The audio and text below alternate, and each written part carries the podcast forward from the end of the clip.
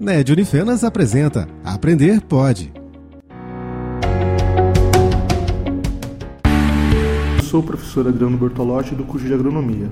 Hoje nós vamos falar de biotecnologia e uso de transgênicos.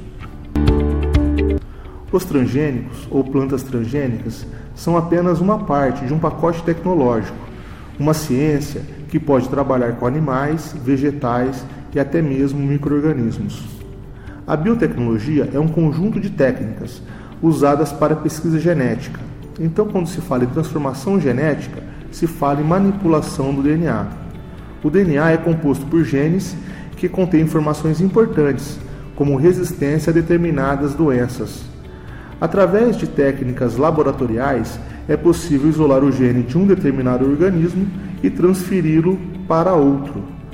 Esta técnica supera as limitações impostas pela espécie, ou seja, é possível inserir genes entre organismos pertencentes a diferentes espécies. Na verdade, as técnicas de manipulação do DNA são mais uma alternativa de melhoramento genético vegetal. As plantas transgênicas podem ser resistentes a pragas e doenças, e mais nutritivas. Por isto, pode proporcionar economia do uso de produtos químicos e, com isso, o meio ambiente fica mais protegido. Até o presente momento, não há qualquer pesquisa que aponte de maneira conclusiva possíveis danos causados pelo uso de alimentos transgênicos.